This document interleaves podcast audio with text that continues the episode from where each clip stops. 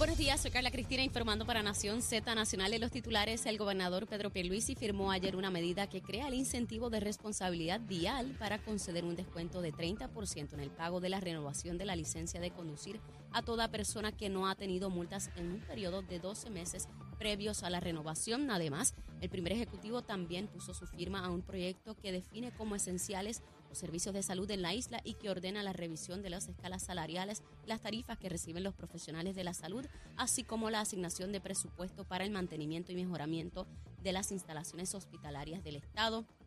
Por su parte, la coalición Pro Servicios Dentales mostró su repudio al proyecto aprobado en la Cámara de Representantes que establece como requisito que los dueños de clínicas dentales sean estrictamente dentistas y en temas internacionales los gobiernos de China y El Salvador anunciaron que iniciaron las negociaciones para conseguir un tratado de libre comercio entre ambos países para continuar explorando el potencial y la cooperación bilateral en asuntos económicos y comerciales. Para Nación Z Nacional, les informó Carla Cristina. Les espero en mi próxima intervención aquí en Z90.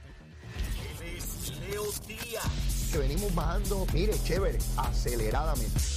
Nación Z Nacional por la Z.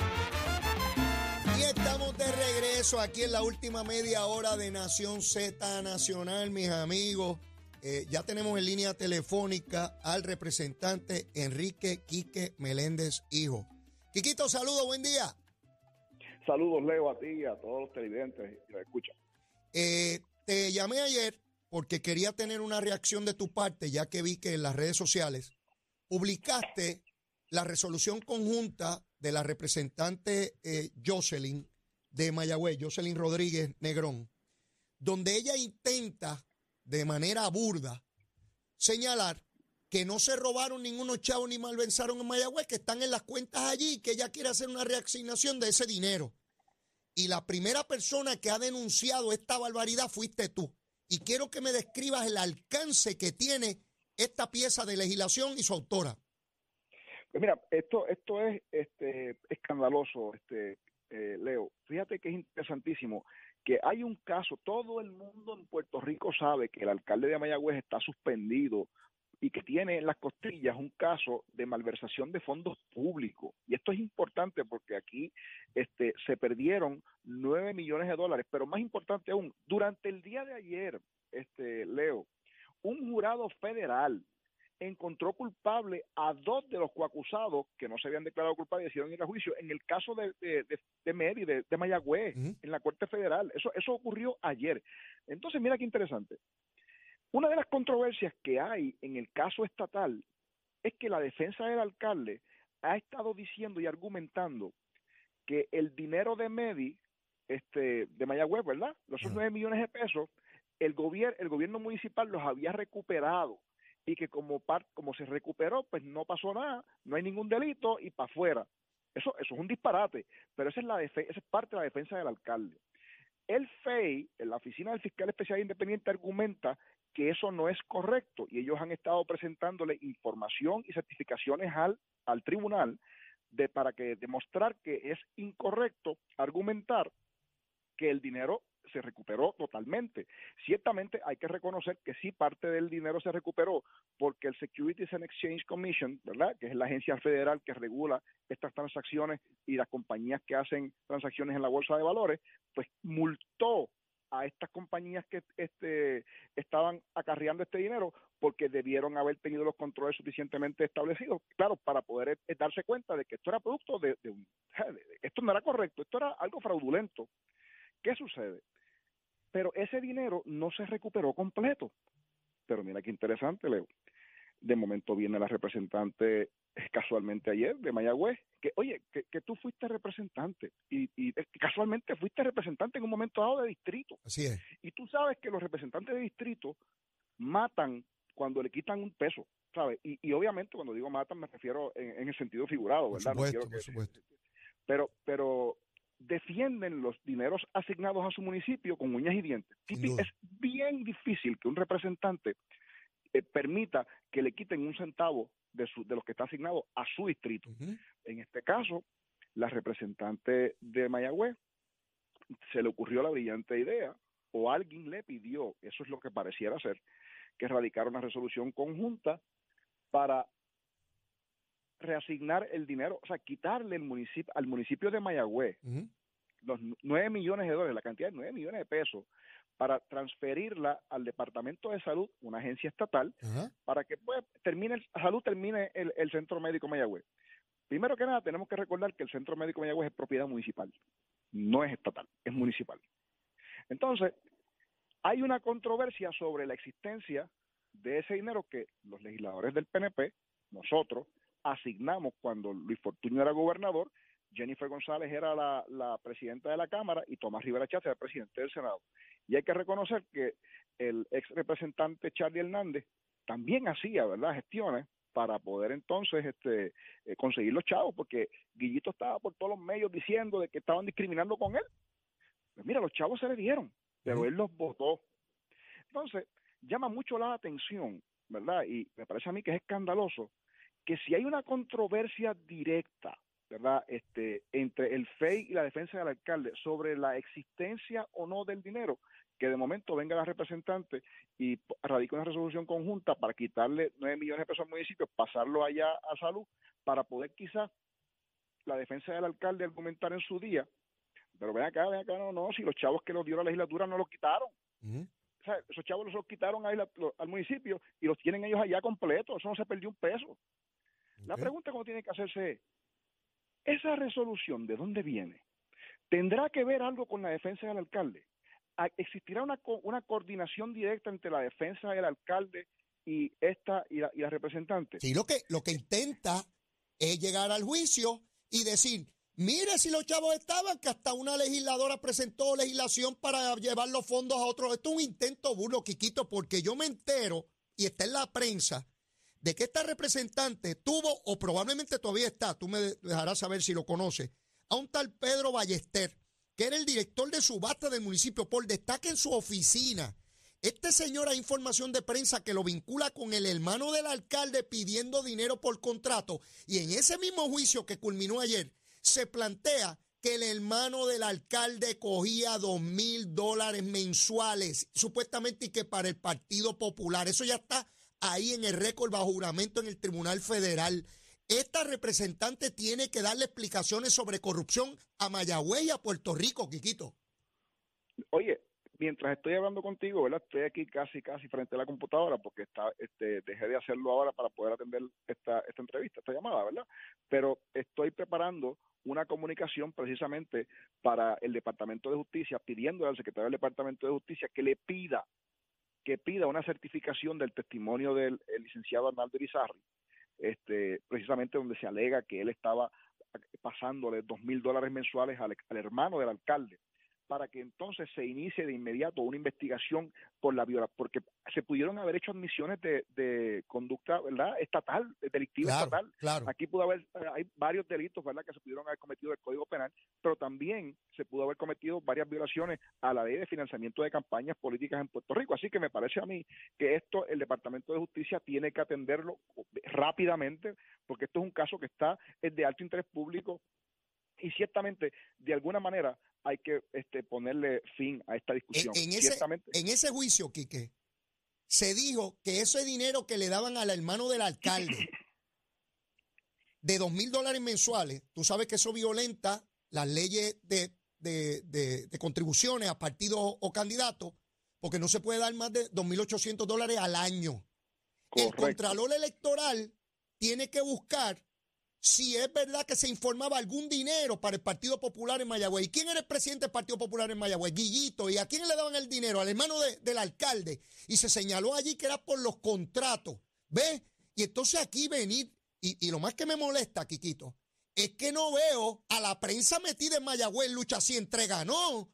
Porque si aquí hubiese un legislador, mira, Quiquito, si un legislador compañero tuyo de distrito tuviese acusado con un esquema igual o, o similar al de Mayagüez, un alcalde PNP, y un legislador PNP de ese distrito, hace lo que hizo esta legisladora, las primeras planas, los titulares hoy inundaban a todo Puerto Rico. Yo no escucho a nadie hablando de esto, Quiquito. Esto es un escándalo Esto- inmenso. esto es escandaloso, de verdad, este, porque pone, y esto, oye, es, es- nosotros hemos estado algunos tiempos, algún tiempo en la legislatura, ¿verdad? Pero yo no recuerdo, y quizás tú me puedas aclarar, ¿verdad? Pero yo no recuerdo haber visto nunca un intento de ninguna asamblea legislativa para buscar la forma de intervenir directa o indirectamente en, el, en, la, en, cómo resolver un caso, una controversia que está pendiente en el tribunal, particularmente en un caso criminal. Un caso criminal grave. Nunca había visto una cosa como esa. Y esta legisladora que no se inhibe en las cosas de Mayagüez, que tiene el descaro después de ser ayudante, después de ser empleada de Mayagüez, meterse en los asuntos que tienen que ver directamente con un caso criminal de su jefe político. Y eso no es un escándalo en Puerto Rico. No, mi hermano, yo, e, este discurso de que cero tolerancia a la corrupción, eso es embuste. Aquí hay unos sectores que lo toleran, dependiendo de qué partido sea, si es de los míos o no. Ayer se lo encuentra culpable un jurado a estos dos pájaros. Y supuestamente que el dinero está allí. El dinero vino parte de unas aseguradoras que si no llegan a estar allí no, no hubiese ningún dinero. Lo que uno tiene que hacerse, Leo, es, este, ven acá, ¿qué es lo que hay detrás? ¿Qué es lo que pretenden este, encubrir? ¿Por qué está pasando esto? ¿Por qué están forzando a que la legisladora, o por qué la legisladora se arriesga a meterse en un problema eh, por esto? Aquí tiene que haber ciertamente algo más que todavía. Conocerá de ella del, esquema, participó del esquema, asesoró, asesoró sobre el esquema, participó. Son preguntas que hay que hacerse de inmediato a las grandes unidades investigativas de Puerto Rico, porque tenemos una gente bien seria, bien seria, investigando los escándalos, ¿verdad? Pues yo quisiera que aparte de tratar de dañarle la reputación a fiscales honestos y serios que le han dedicado su vida a la justicia, estuviéramos buscando los que son pillos de verdad. Eso es lo que deberíamos estar haciendo. Total y absolutamente de acuerdo contigo, Leo. Yo creo que esto es un escándalo de proporciones este, industriales, porque estamos hablando de, una cosa bien seria. Y tratar de usar a la Cámara de Representantes y la Asamblea Legislativa de Puerto Rico para buscar la forma de resolver una controversia en un caso criminal, eso la verdad es que es escandaloso. Eh, y ciertamente no los medios de comunicación no están pendientes de esto. Y a nivel estatal, a nivel estatal, el proceso va por donde va por el alcalde, porque fuiste tú el que radicaste la querella. Yo me pregunto si tú no hubieses radicado esa querella, si Guillito estuviera tranquilo sentado allí de alcalde. Me pregunto yo, me pregunto yo. Verá, tú llevaste una querella, iniciaste un proceso y mira por dónde va. Y ahora, tratando de jugar con la mente de la gente porque hay un jurado, son 12 personas que tienen que sentarse allí y le quieren enviar a la gente en el jurado. Miren, no se perdieron los chavos, este es un hombre honesto, es que habían unos pillos allí que él no se dio cuenta que habían unos pillos y hasta su hermano cogía dos mil pesos mensuales. Esto es una asquerosidad. Y todavía hay sectores de opinión pública que están pendientes a las piedras que se están cayendo en calle, que están bien peligrosas. Eso sí es lo importante, las piedras. No, es mi hermano. De verdad que está fuerte, Quiquito. Es, es, es una cosa que es bien difícil de describir, Leo, porque es bien frustrante. Y durante el debate de ayer, cuando yo hago, eh, cuando nos damos cuenta que esa medida baja de momento por descargue, que típicamente la Cámara de Representantes no hace descargue, pues la bajaron por descargue esta medida. Entonces, este, yo digo, no, no, no, esto hay que debatirlo, pues no querían debatirlo. Finalmente, este, me permiten debatirlo. ¿Y sabes qué? ¿Sabes cuántos turnos se cogieron? Uno, el mío porque este se formó tremendo titingo, la representante estaba histérica, eh, no pudo, ¿verdad? no podía, o perdió la compostura. Ella, yo dije, y me da, muchísima gracia porque tú que estabas allí me vas a entender con toda, con toda seguridad. Yo dije que la, la resolución conjunta que firmó y presentó la compañera representante Rodríguez Negrón, que es ella, ¿verdad? Y tú sabes que ella levantó una cuestión de orden porque yo no tenía que estar diciendo que la resolución era de ella. Adiós, cara, pero pues, será ridícula. ¿Cómo, que tú no puedes mencionar el nombre de la autora, que es un legislador. Exactamente. Eso eso pasó así, ese fue el récord. Quiquito, pues entonces probablemente estamos ante una persona con poco talento, con poca capacidad. No creo que haya mucho aceite en la lámpara ahí, porque hay que ser bien disparatero.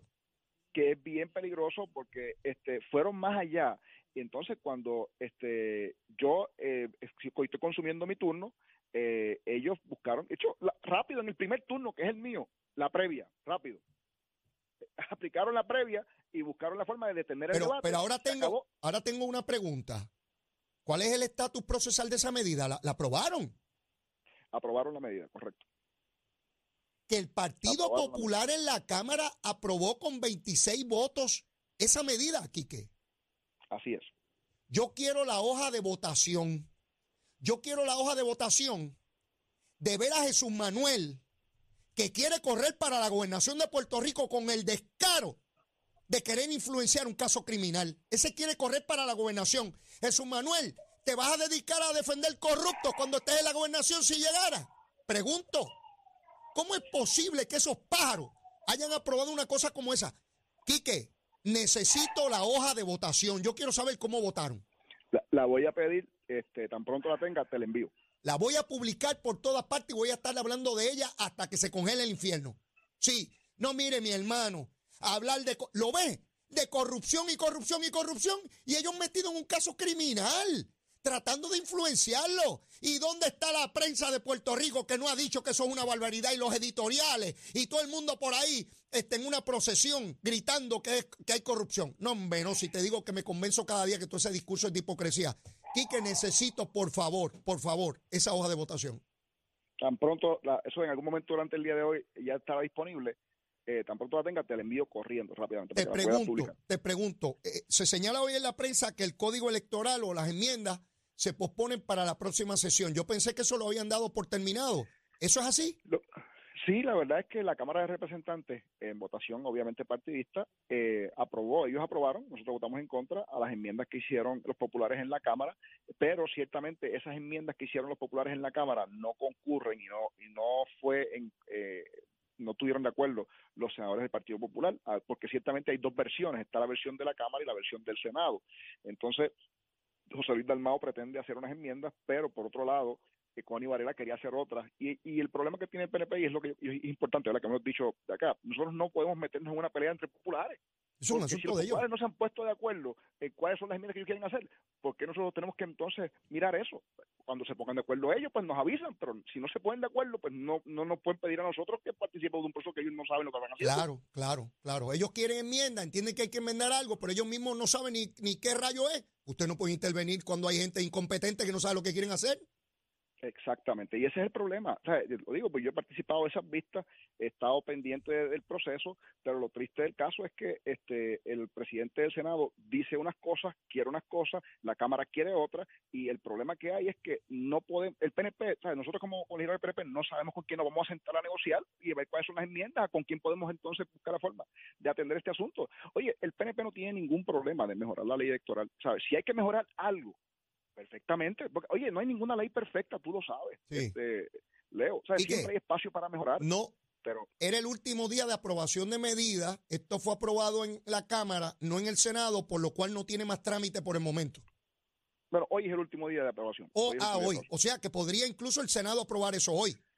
Eso podría pasar. podría Ok, pues pero no, no es, no es probable, pero no es, pareciera ser que no va a pasar, pero sí es posible. De todas maneras, lo que quieren es influenciar al jurado, eso es todo. Eh, eh, el alcalde de Mayagüez lo que quiere decir, no, si sus chavos están ahí, mire, si hasta en la legislatura están bregando con eso. Si yo estoy clarito, yo estoy clarito. Yo sé coger al ratón, seguro. Lo viste, exactamente. Eh, Así sí, mismo sí. es que funciona. Eso, eso es todo. Tratar de lograr que un jurado, uno diga, ay, yo tengo dudas, yo creo que esos chavitos estaban ahí, sacarle bueno, usa buen tinte de pelo. Quiquito, agradecido enormemente por tu participación y vuelvo y te reitero mi petición, por favor, la, la hoja de votación. Claro que sí. Gracias, Sí, gracias. Bueno, mis amigos, y tenemos ya que ir ya a los últimos minutos del programa. Tenemos que saber si está lloviendo, cómo anda el tránsito, cómo andan las cositas. Mira, a ver si nació el nieto del monito de Santurce. Vamos con Carla Cristina. Días, soy Carla Cristina informando para Nación Z Nacional. En el tránsito ya se ha reducido el tapón en la mayor parte de las carreteras a través de toda la isla, pero queda algo de congestión de leve a moderada en algunas de las vías principales de la zona metropolitana, como el ramal 8 en un tramo de Carolina en dirección a Río Piedras, también la carretera número 1 en dirección en ese primer tramo después de la confluencia con la 52 y la 30 en Caguas en dirección a San Juan. Hasta aquí el tránsito. Ahora pasamos con el informe del tiempo. El Servicio Nacional de Meteorología nos informa que para hoy se espera que el viento se torne del este-sureste y esto en conjunto con la humedad que continúa en el ambiente generará aguaceros dispersos y tronadas aisladas, mayormente en el centro interior y en el oeste de la isla, con la posibilidad de que existan aguaceros también en la zona metropolitana de San Juan. Las temperaturas máximas pudieran alcanzar hoy los 90 grados en las áreas costeras y los bajos 80 en las zonas más elevadas de la montaña y el interior, con índices de calor que pudieran alcanzar los 105 grados en municipios del norte central de la isla. Hasta aquí el tiempo. Les informó Carla Cristina. Yo les espero mañana viernes En otra edición de Nación Z y Nación Z Nacional, y usted disfruta a través de la aplicación La Música, nuestro Facebook Live, la emisora nacional de la salsa Z93. Buen día. Hablándole claro al pueblo. Nación Z Nacional, soy Leo Díaz. Buenos días a todos. Leo Díaz en Nación Z Nacional por la Z. Bueno, mis amigos, y ya en los minutos finales les prometo que voy a darle seguimiento a la protectora de los corruptos del oeste, la representante Jocelyn Rodríguez Negrón. A los populares de Mayagüez, sepan que tienen a una encubridora de corrupción, se llama Jocelyn Rodríguez Negrón, de la mano derecha de, de Guillito, el alcalde de Mayagüez, tratando de confundir a la opinión pública sobre los dineros que le robaron que están presos, que fueron convictos ayer, los últimos pájaros que quedaban ahí por un jurado federal, pero intentan engañar. Y la delegación del Partido Popular en la Cámara, encubriendo corruptos y después dicen que, que cuestionando a nadie sobre corrupción. ¿Ah? Vamos a ver qué hace el Senado, si hoy se atreven a aprobar eso también. Vengo con la lista de votación, mire, no nos callan, no nos callan, ¿sabe? No nos callan. Mire, Siempre, la súplica de siempre. Si usted todavía no me quiere, quiérame que estoy paguito, estoy pago. Mire, eh, mire, bizcochito de Titi. Y si ya me quiere, quiérame más y ese corazón es grandísimo. Mire, nos vemos mañana, lo quiero un montón. Besitos en el cutis para todos. Llévatela, chamo.